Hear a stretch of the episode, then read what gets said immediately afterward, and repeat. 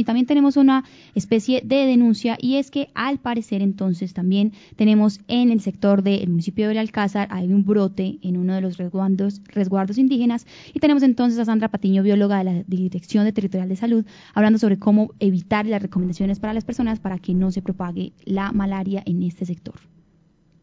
Totumal se vienen desarrollando unas acciones puntuales desde el programa ETV para controlar el brote que se está presentando por malaria vivas. Eh, hemos realizado investigación de campo, búsqueda activa comunitaria, se han aplicado pruebas rápidas para confirmar eh, la transmisión de la malaria, eh, se ha hecho trabajo de campos del área de entomología donde se hace búsqueda activa de los criaderos productivos para el vector que transmite la malaria, que son los anófeles. Se encontraron estos criaderos, se hizo captura de estas formas inmaduras, se hizo tratamiento y eliminación de los criaderos y adicionalmente a ello también se hizo captura de los adultos a través de la, de la técnica de atrayente humano para confirmar la especie que está presente en el municipio. Igualmente también hicimos un trabajo con la comunidad, charlas educativas sobre la malaria, la prevención de ella y cuándo debe consultar y qué síntomas se presentan. En este resguardo indígena llevamos hasta el momento notificados 62 casos confirmados por malaria a través de las pruebas rápidas y pruebas de laboratorio.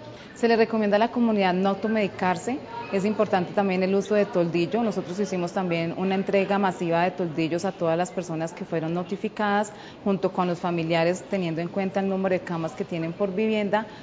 y adicionalmente a ello también se le hace el tratamiento con oportunidad pues para poder también controlar el brote. Realizó intervención química en el resguardo Totumal con el fin de controlar el brote. Esta intervención se hizo tanto en el intra como en el extradomicilio con un efecto residual para evitar que el vector ingrese a la vivienda y obviamente esté transmitiendo la enfermedad en el resguardo. Adicionalmente a ello se le recomienda a la comunidad si presenta los síntomas como fiebre intermitente, escalofrío, dolor articular, que acuda al médico y adicionalmente a ello que no se olvide de usar repelente y ropa manga larga para evitar la picadura de este tipo de mosquitos.